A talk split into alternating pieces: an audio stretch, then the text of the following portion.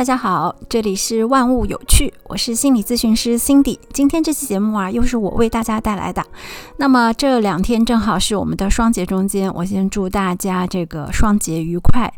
那今天呢，是我想跟大家聊一聊，我在听友群里面的一个听友对我推荐了一个最近比较火的电视剧，就是《好事成双》。那在他的推荐下呢，我去看了几集，看完之后啊，我内心是有很多想要跟大家去分享的，因为在这个剧当中啊。我看到了很多这个我们女性啊，在现实生活当中也会遇到的一些困境，包括可能我们会遭遇到的一些谎言。那今天这期节目，我就想借由这个电视剧两个女主角的背景，来跟各位听友去分享一下，我从我的角度如何看待我们女性会遭遇到的一些困境。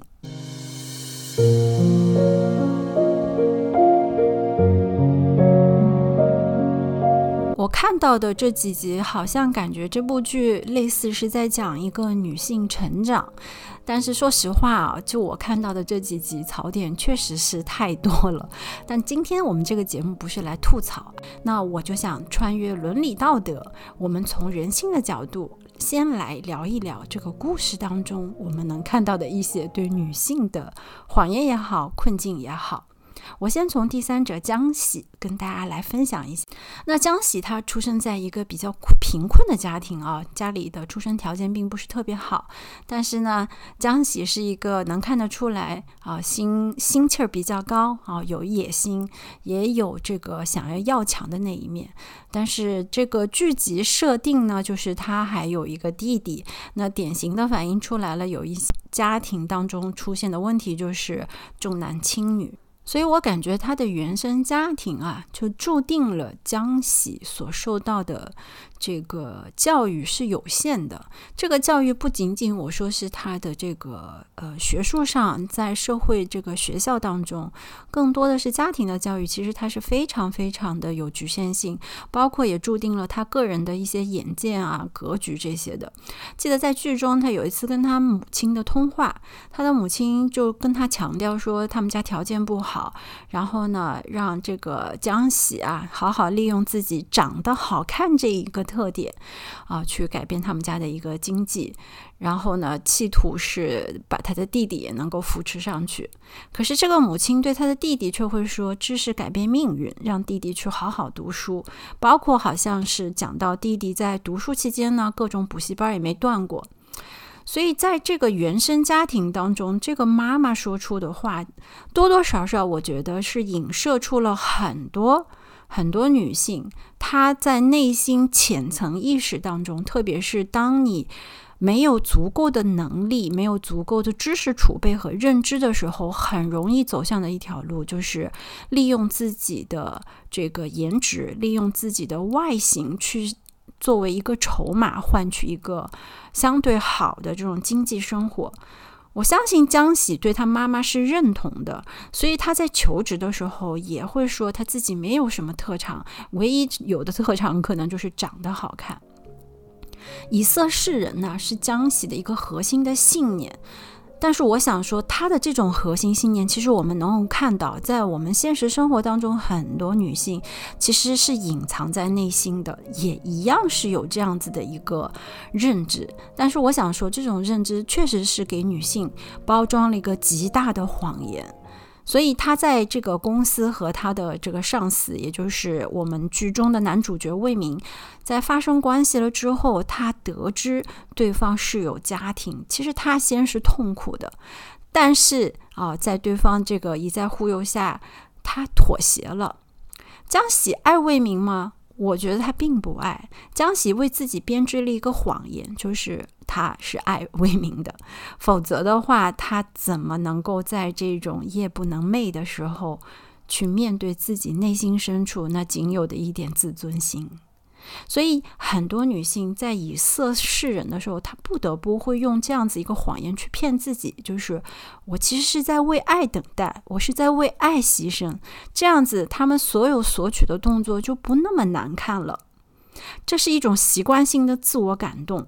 其实，在这个林奕涵写的这个房思琪的初恋乐园，我不知道大家有没有看过这本书，也阐述过类似的观点。他就是说，他必须要让自己爱上那个施暴者。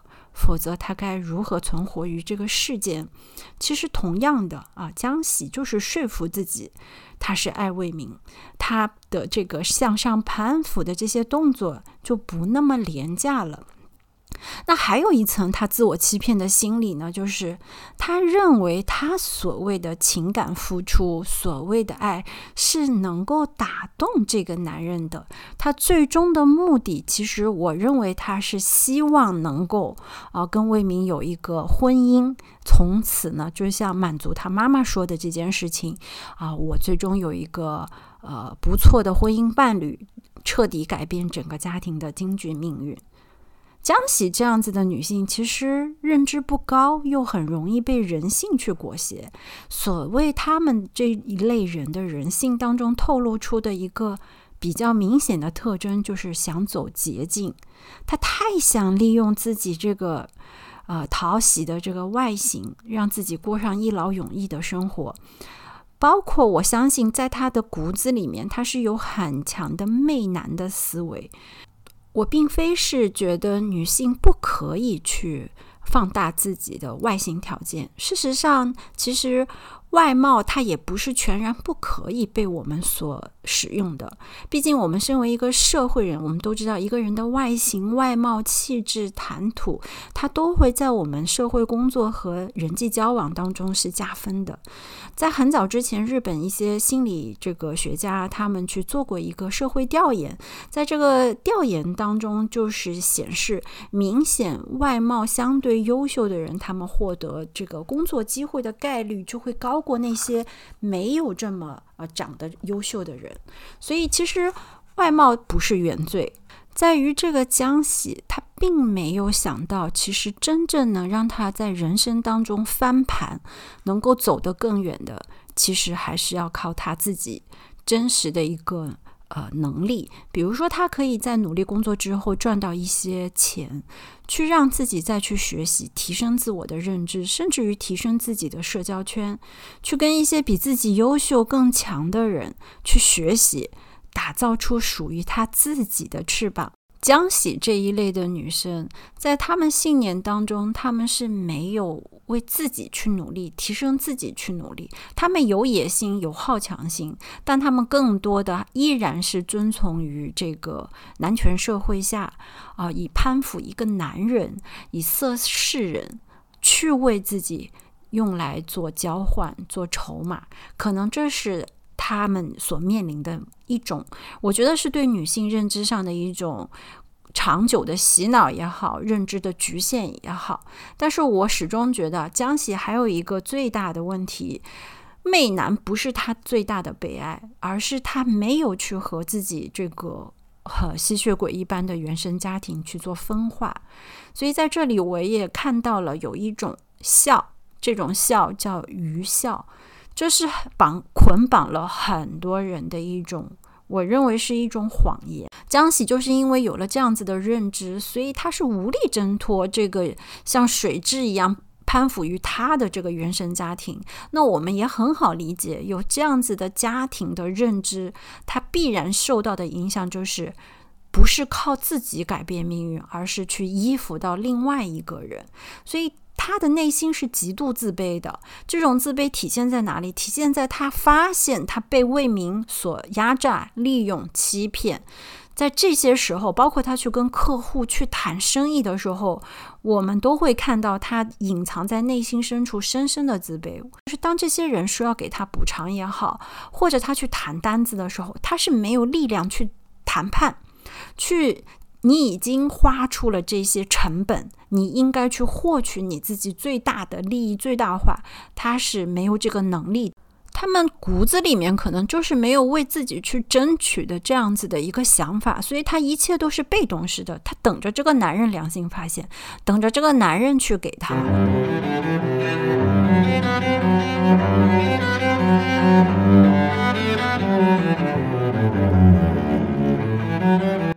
说到这个愚孝哈，我就想到了之前我有跟大家去分享过，我有看到李安导演他曾经的一个采访，他就讲到他很讨厌“孝”这个字，他希望他的孩子是能够爱他，而不是。对他有所孝心，可能很多人并不太理解。那我是非常认可李安导演的这样子的一个认知的。首先，我们想说到那个孝和爱啊，我认为它不在不是在一个层面上的事情。孝这个东西，它是含有了某一种控制、压榨，一种绝对的服从。因为你是谁谁谁的孩子，你就必须要对这种吸血鬼般的父母要绝对的服从。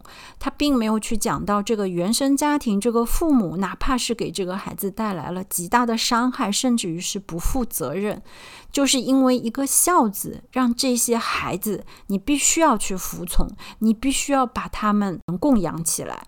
这是一个非常压抑人性的，其实它也反映出来，但凡有人认可这样子所谓的愚孝，我都觉得他多多少少在内心深处，他一定会是一个在社会当中容易附和权威、容易被权威所操控的一类人。那我们说，在原生家庭，为什么说爱它又是另外一个层面的事情呢？只有说到爱的时候。每一个人他才是平等的，因为你对我付出了爱，因为让这个孩子在爱的环境当中去成长，爱是会给人的心灵、灵魂给予滋养的。那么这个孩子他的口袋里就如同装满了这种彩虹糖一样的，在未来的时候，他是有能力爱自己，有能力去爱他人。那他爱他的父母，爱他的家庭，是一个再自然不过的事情。他突出的。一一点是，每一个人是一个独立个体，被平等对待的人，而不存在说要有一个弱势的一方完全遵从屈服于一个权力方。说了江喜的遭遇啊，我就想来跟大家讲，其实在这部剧里面，我共情最多的是我们的林双。林双是一个一流大学毕业的高材生，甚至于还拿过这个全球的金奖。那曾经林双的这个，不管是能力也好，他的聪慧也好，完全可以让他过上这种天高任鸟飞，海阔任鱼跃的这种生活，他是有这样资资本的。但是在这里面，我很心痛的是看到林双依然被自己的认知局限了。这里我也是想跟大家去。多聊一聊，在有一集当中，我看到林双那个时候刚养育完孩子，他去对他的父母讲，他决定要辞职，要回到家庭当中照顾自己的孩子。他的父母是非常非常反对的。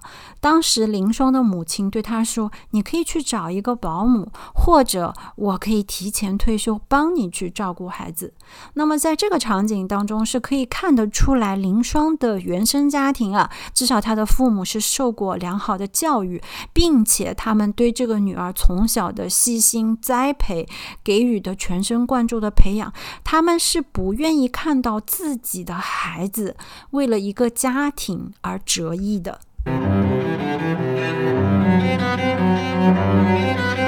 按道理说，这样子的原生家庭，林双是不太会说出下面这样子的话。林双说了什么呢？林双说。我这个好的工作啊，随时可以找，但是孩子的成长过去了就过去了，我不能错过他，所以他最终做出了一个可能啊，在我来看是很遗憾的一种选择。林双的前半生真的可以说靠他自己，人生就像开了挂一样，但是他说出这个孩子的成长错过了，是一。种不可弥补的这种遗憾一般啊，这个说法其实并不陌生。在我很多现实生活当中的来访，包括我身边的人，包括我自己，都曾经被这样的说法去干扰过、影响过，甚至于我觉得有点像洗脑一般。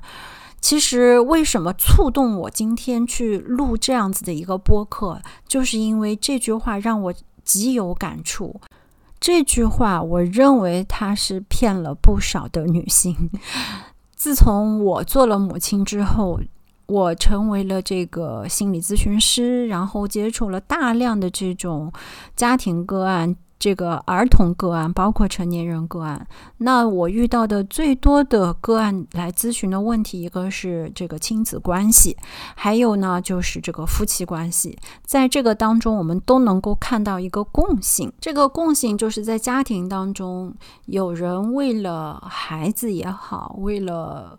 某种家庭原因也好，做了一种牺牲自我的妥协。其实这是一个隐患，后面我会展开来说。在这里，我们先来说一说林双前面说啊，我的这个好工作随时都能找到。我为什么说它是一个认知局限？现实生活当中，其实我们都很清楚，有一份好的工作，而且是有上升通道的工作，它真的不仅仅是需要你有才华。努力就能够去实现的，还有一大部分是需要运气的，特别是他所从事的这个行业啊，那真的是日日新月异的。因为我呢，呃，很早之前从事的就是 IT 行业，我身边很多朋友。他们都是在这个行业当中，我太清楚。如果你是作为一个技术人员，你不仅仅会随着这个年龄的增长、技术上的淘汰，包括在这个行业当中，他会更讲求的是，呃，年轻人的这个思维反应。他对年龄其实是有一定要求的，而且真的是日新月异，技术的发展太快了。你就算是长期经营在这样子行业当中的专业人员。他们也会很紧张，在稍不留神的时候，也可能会被别人赶超了。所以，当林双说出这个好的工作随时都能找到的时候，多多少少也许是他有自信吧。但是，我觉得这说出这句话来，多少有一些呃幼稚。其实，在我身边有很多在这个圈子里面，不管是创业的人也好。呃，在这个优秀的公司里面去做打工者、高级打工者的人也好，其实他们都很努力，我也都能看到很多人是极具才华的，但是确实不是每一个人他都有那一份运气，能够让你在正好的年华当中，让你能够不断的向上走。其实并不是。呃，说的这么乐观，很多人可能努力了一生，他都未必会有林双当时遇到的那个运气。那再说回来，林双会认为说他错过了孩子的成长啊，他就不会再有了。我为什么说这也是个错误的认知呢？就是因为在我这个工作的。大量的案例当中，你会发现很多人他并不是很理解什么叫做真正的陪伴。我有看到很多母亲啊，她说是我要陪在孩子身边，特别是被所谓的一些理论知识洗脑，说这个孩子。呃，前三年是多么多么重要，我必须要在她身边。可是我有看到很多女性，她在产后可能是患上产后抑郁，可能是因为琐事太多，家里有一个这个缺失的爸爸，然后又有很多婆媳矛盾跟原生家庭的矛盾。让他们精疲力竭，即便是他们没有去工作，物理层面上他们是在孩子的身边，但是其实，在心理上面，他们已经做不到一个高质量的陪伴。其实我们常常说的那个陪伴啊，更多的是你要有质量，他并不在乎你的时长。其实这个吃喝拉撒的东西，你说一个保姆。他完全是可以照顾到这个孩子，但是母亲的职责，母亲的这个角色，包括父亲的职责，父亲的角色，他远超于这些吃喝拉撒的东西。看到一些女生为了这个孩子去放弃自己原有的这个非常不错的工作也好，自我的这个提升发展，都会感到挺痛心的。其实不是说孩子。没有你身边，你你在他身边，他就发展不好。那我也看到很多这种呃双职工的家庭里面的孩子，他们发育的非常好，人格很健康。其实很简单，我们也可以回看一下啊，我们自己的个人成长。其实像我们这一代的人，很多家庭都是双职工家庭。那当然，我们不能否认，在这个样本当中，我们会看到啊，有一些这个。原生家庭给孩子带来的一些心理上面的创伤也好，成长上面啊缺失陪伴的也好。但是我想说，我们以偏概全了。我们所谓的这个缺失，是你一个人他的可能这个母亲的人格、父亲的人格，他本身就是有问题的，他不够健健全。所以，即便说他在孩子身边，或者他啊。不在孩子身边是长期陪伴，他给孩子带来的这个创伤是一样的。那包括像一个人格不健全的父母，我们可以看到的是。他们没有办法处在一个真正的父母的位置，就在家排系统当中，我们会很讲究的，就是妈妈要有妈妈的样子，妈妈要在妈妈的位置；父亲要有父亲的样子，父亲要在父亲的位置，然后再是孩子要有孩子的位置。但是，其实，在很多原生家庭当中，我们都忽视了这一些。他跟你是不是全职妈妈、全职爸爸，或者说我是不是有足够的陪伴没关。关系，它跟你的人格特征是否健康是有极大的关系的。在一个拥有极健康、相对健康人格的这个家庭当中啊，父母他是可以稳住他在这一个母亲的位置。比如说，这个妈妈白天要去上班，晚上下班回来，她也一样可以给孩子提供高质量的陪伴。她也同样可以在节假日啊、周末的时候给予孩子更多这个高质量的陪伴。所以。说回到前面说，这个妈妈不在身边照顾孩子，就会错过这个孩子一天天成长。有的时候听到这种话，我现在就就很气，就是妈妈是离家出走了吗？她她又没有消失，对吧？而这种话很少有人会对父亲去说。我们有没有发现，很少有人会对父亲说啊，你要陪伴孩子，这个孩子的成长一天一个样啊，你就错过了。很少有人会要求一个父亲为了孩子的成长去做事业上的妥协。我想，这可能是跟我们整个这个集体的潜意识是有关系的。我们默认的就是男人是事业天经地义，他们错没错过这个成长不重要，重要的是他可以带给家庭所谓的这个经济能力。但是为什么女性不可以呢？就像在这个剧当中，魏明跟这个林双说他要养家，他为这个家付出多辛苦的时候，林双有一句话是说的很对的，他说我也可以。所以，我们作为一个母亲也好，作为一个女性的角色也好，她也完全是可以承担起养家这个责任的，也可以承担起这个角色的，而不应该以她是一个母亲。就有权利去折断他的翅膀，就必须要裹挟他去做某种生活上、事业上的一些妥协。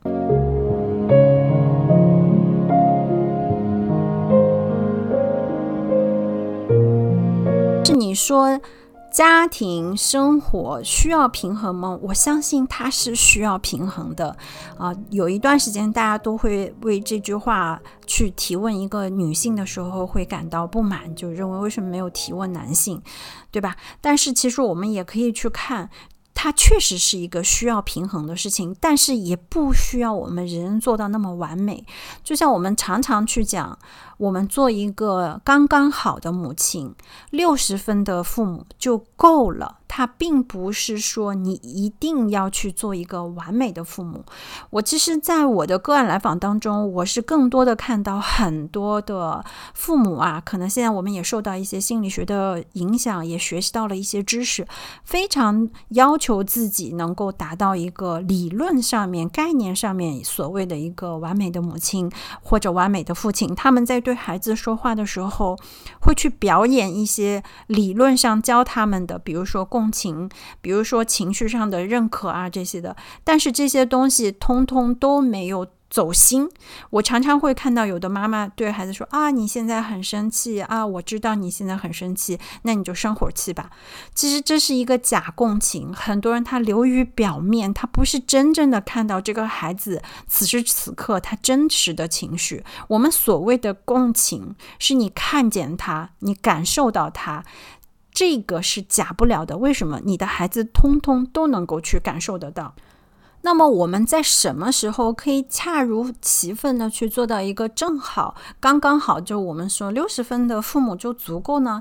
我相信这个里面是需要我们有一个健全的、独立的人格，然后一个人能够对自我满意的时候，他在和孩子相处的过程当中，他投射出来的情绪也好，他能够带给这个孩子的。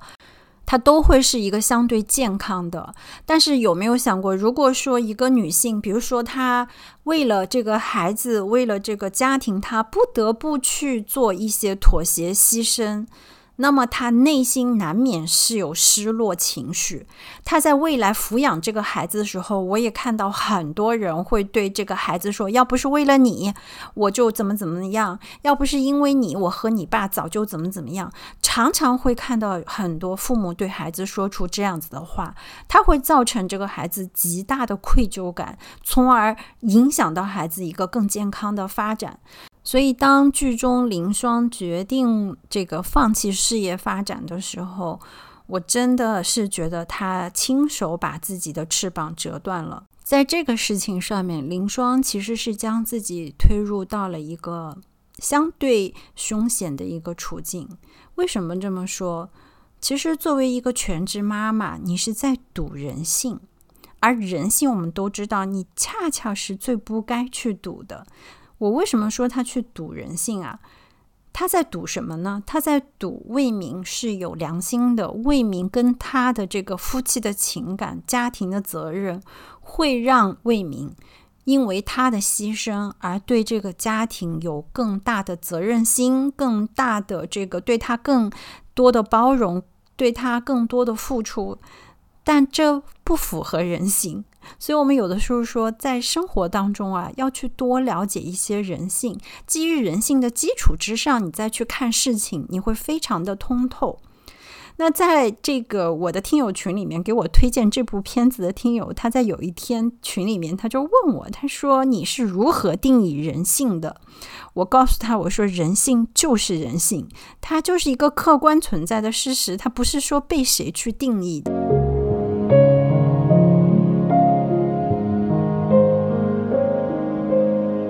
人性它是没有好坏对错的。我之所以说它是一个客观存在的事物，是因为人是一个复杂体。我们人性当中其实有光辉那一面，但是我们也需要接纳人性当中它也有它的阴影面。正因为很多人对人性不了解啊，可能所以他们对自己也是抱有一种幻想的泡泡，就是不能够接受自己好像哎内心当中有一些羞耻的、不那么光彩的想法，或者说有一些念头，他们就会严格的批评自己，内心对自己去鞭策。但其实，当你能够去理解到人性，你要知道，我们人性当中一定也会有阴影，但是我们一样也可以用我们所学识的道德啊。我们的知识，我们的认知的提升，帮助我们去约束掉那些阴影的那一面的时候，我们可以去尽量把人性当中光辉的那一面放大。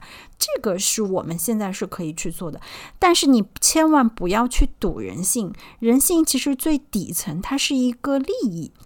怎么去理解？其实你们都去看过这个马斯洛的这个需求这个层次，对吧？最底层它就是这个人的基本生存，在生存问题解决了之上，开始追求自我发展，对他人的贡献。其实这也是很早之前我们也说的，经济基础决定了上层建筑，其实是一样的。这个底层逻辑它都是一样的东西。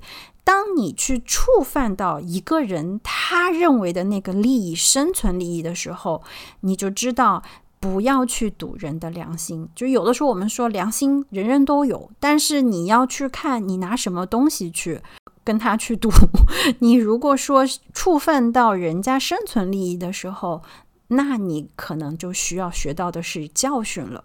那在林双这里，我认为他是赌输了，这个生活会给他上了这么一课。为什么这么讲啊？我们看当初魏明和许辉都对他非常的仰慕。为什么？因为林双那个时候多么优秀啊！他是一个独立的一个主体性的人啊，又聪慧又优秀。然后他碾压了他所有身边的竞争者。那个时候学校里面他一直都是第一。可是，在产后啊，我们看到林双，他不仅仅他放弃了这个事业发展，林双他也放弃了自我提升的发展。在这个剧情一开始，我真的很难想象林双是一个曾经，呃，在这个做编剧的描述当中，她是一个这么努力、优秀的一个。女孩子，包括她的原生家庭的教育，目前几集我觉得都还是对她培养的不错的。可是她在婚后，在生育孩子之后，她没有再做自我提升了。陷入在这个家庭琐事当中，当然我们不是说家庭事务不需要我们去处理，但是完全其实是可以交给一个更专业的，就是我们说专业的事情交给专业的人做。像这种家庭琐事，在我们家我就是交给阿姨去做，我绝对不让我的时间去被这些什么打扫卫生这种东西去占据。你完全可以去。更专业的人来帮你处理这个，你的时间用来干嘛呢？应该去提升自己。但是我看到的林双就是陷于这种婆婆妈妈的事情，跟同学这个家长里短，然后甚至于，当然她也是有过受过教育、高等教育的女性，所以也常常在现实当中看到的这种高等教育的女性，他们会干嘛呢？把专注力全部投注在这个孩子身上。这个在剧中我没有看后面啊，我不知道它的剧情发展。但是我可以跟大家去分享，是在现实生活当中，当一个母亲丧失了主体之后，她把她所有的东西全神贯注到这个孩子身上，哎呀，这个孩子就遭罪了，因为他不能实现的很多东西，他在潜意识当中，他都投射给了这样子一个小小的孩子，希望在这个孩子的身上实现他的理想。我举例说，我曾经有几个类似的来访，不管男性、女性，不管父亲还是母亲，都有这样子的。像有一些父亲，他自己在这个事业上、家庭上，可能是处在一个相对。不那么好的一个位置，发展的也很差。那么这种人，他在家里的时候，他会很容易变成对自己的孩子有极其严苛的要求，一丁点错都不不能有啊！要求这个孩子是的绝对准时的、绝对干净的、绝对要这个出类拔萃，分数要占全班第一的。这些其实都映射出来，这些父亲内心其实他希望自己是这样子的人，但他现实生活中他做不到的时候，就只能是让这个家庭系统当中最弱的人来承担。所以，就是我们在咨询的时候，我常常会跟很多父母讲，我说一个家庭啊，你们把孩子送到我这儿来，你们觉得孩子是有问题，但其实家庭我们是一个系统。他一定是父母先有了问题，他才会让这个问题传输到这个家庭当中最弱的那个人，就是我们的孩子。孩子用什么样的形式去表示呢？就是我开始，我开始生病了，我用病的形式让这个家庭能够得以继续往前走。所以很多的问题啊，它都是一个系统性的问题。那么我们在什么时候能避免这样子的问题呢？就是你得先发展出自我，先把自己去搞好。如果当你可以去提升自我，把你的精力都用到自己身上的时候，你会发现孩子也不会差的，因为他是一个独立的个体，你也是一个独立的个体。孩子在原生家庭当中，他是一直在观察学习。你是作为一个父母，如何提升自己的，如何为人处事的，如何和自己的另外一半去打交道的，这些都是在潜移默化的在影响着我们孩子的人格发展。当一个人他丧失了主体性的时候，他和他的伴侣关系也一定会出现问题。所以在这个剧中，很显然，这个魏明走得非常快啊，他没有为此牺牲自己的事业，没有暂停发展自己的脚步，甚至于他走得更好，利用了所有的机会向上攀爬得更好。他的步伐越来越快，林霜。在所有的精力都扑在了这个孩子也好，这个家庭琐事的时候，他的脚步没跟上。所以，我们说两个人的相处，他是需要同频共振的。那我在这里会常常会看到一些女性就会说啊，这个男的没良心啊，我也是为这个家付出，你怎么因为你发展好了就嫌弃我了？你们不要说这样话，也千万不要这样去想。你一定基于人性去理解，人都是慕强的，人都是会希望自己的伴侣能够跟上自己的脚步。如果没有跟上，时间久了，这个两个人一定是渐行渐远的。这里我们真的不需要去批判，千万不要去拿这种批判去指责对方。你如果换一个角度，其实我们换一个角度去想啊，我其实也在很多我的女性来访当中，包括我很多身边的好朋友，这些女生她们自己工作很优秀，然后呢，哎，也就很有意思。这个家庭一定有一个配重，这个配重是什么呢？这个男方他就会多多少少有点像躺平的意思。要么就是事业发展不顺利，要么就是失业的这种状态的时候，女生独自在外打拼，时间久了，这两对夫妻也一样是出现问题的。就是它是符合一个人性的，而不是说我们要一味的去指指责啊，这个男人没有良心，这个男人怎么怎么样？不是的，你换一个角度，你是一个优秀的女性的时候，你也希望你的另外一半能够跟你这个比翼双飞，这个举案。齐眉，你也希望他能够跟你有话聊。像很多人，他的这个事业提升的快啊，他回到家啊，他跟他的另外一半，他是感觉没有话说。这个没有话说，主要的原因是大家已经不在一个圈子，你们每一天接触的东西不一样，你们每一天思考的这个思维方式都已经开始不一样了，所以可能很多人困在这样子的一个角色当中。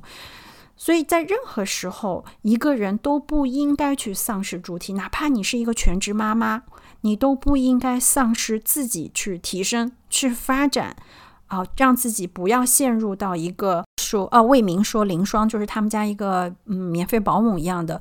其实这种角色，我我认为是一种共谋。林双先把自己放到了这样的位置。这才有了魏明今天说的这句话，难听是难听，但是也希望在生活当中的灵双们啊，也有一个自己的反省。我们应该如何将自己的主体性先活好，先把自己一定要活得绽放。那你自然就是有一句话说嘛：“你若绽放，自有蝴蝶来，对吧？”你让自己能够去绽放出来独特的你属于你自己的个人魅力。这里就要说一下那个许辉，在这个片子当中呢，许辉也曾经是爱慕林双的，对吧？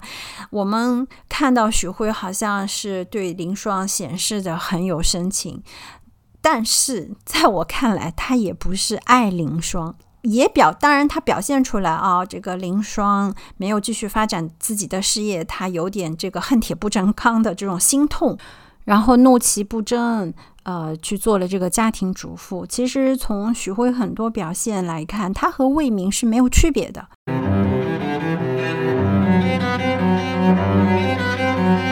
底层逻辑上面，他们是一类的。他们都在干嘛呢？都在物化林霜。林霜对于魏明来讲，前期。啊，她是一个足够优秀的女性，是可以并肩战斗的一个伴侣。那么后期为了她自己这个生生活家庭的需要，牺牲了这个林双。然后在这个魏明需要打造好父亲、好丈夫形象的时候，他又必须要让林双和这个孩子呃出现在他需要打造的这个人群面前。其实。魏明在骨子里面是厌女的，这个厌女的表征最主要的特点就是在他女儿身上。按道理说，这么小的一个孩子没有父母是不心疼的，但是魏明为了自己，在女儿明明过敏很严重的情况下，依然要迫使他的女儿去穿那件呃所谓去小小的，就是讨别人欢喜的这种公主裙。其实可以看出，魏明在骨子里面，他是对女性就是一个工具的心态。那么林双失去了往日的光芒，许辉虽然表现出心痛，但是姑娘们，你们一定要清醒，这种表现不是爱，他心痛的只是他自己曾经的那个呃女神那个幻想的泡泡破灭了。这使他心痛，这个触及到了什么？触及了一个男性自恋的角度，所以他渴望的是什么？渴望的是重塑凌霜。他站在了一个绝对的上帝的视角，去要让凌霜重新啊满足他曾经那个女神的泡泡。他们都没有去看见凌霜本人的需求，没有看到凌霜作为一个人的需求。在现实生活当中，其实这种人特别特别多。你们会看到很多，而且甚至于可能更多的是走到是利己的主这个方向。女性被当作是一个提升自身价值的摆件也好，为她提供情绪价值的东西也好，总之，很多人啊，在现实生活当中只会做做得更极致。这个影视剧当中，他还含蓄了一点。所以今天我就讲了这个林霜和这个江喜两个女性遇到的一些我们可能在生活当中遇到的困境。我也希望能够通过我今天的分享。我们能够警醒一下，在很多时候，别人跟你灌输一些认知、一些理念的时候，我们多去换一个角度去思考一下。这有的认知它是有毒的，我们一定要去能够甄别。在最后，我想跟大家去讲，在这一个剧集当中，有一集我是觉得很有意思。魏明让他的女儿小苹果啊去穿那个公主裙，他的女儿就是说了一句话，他说：“我不要做公主。”我要做花木兰，这里特别有劲。我当时看的时候，我内心真的是笑了一下。编剧可能是想讨好女性，因为他毕竟对吧，他的受众群都是一些女性，然后现在又主打独立女性啊，女性成长。但是他拿这个东西去影射、去讨好独立女性的时候，我真的觉得编剧可能还是偏男性的那个角度去对女性产生的一种凝视。我为什么这么讲？花木兰在历史上为什么会被送赞？花木兰是替父从军。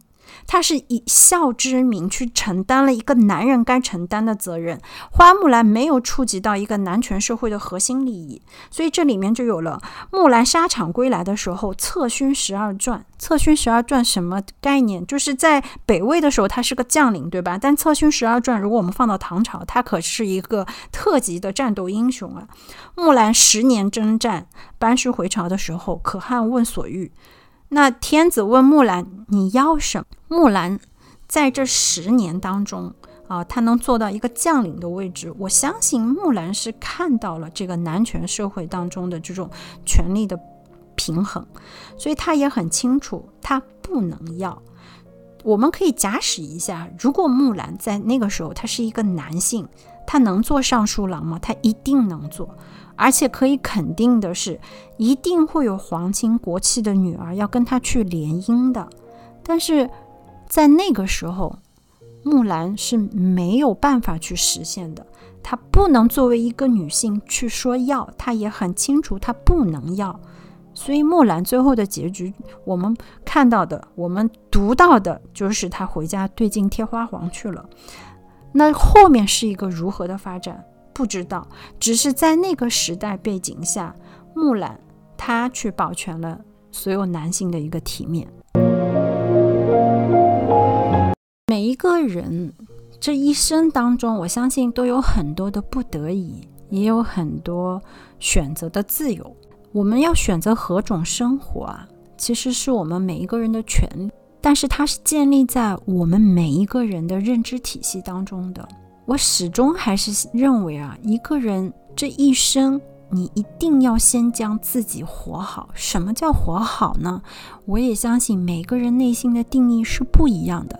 但是有一个最基本的东西，就是我们应该是一个拥有独立灵魂、一个独立能力的真正的一个人。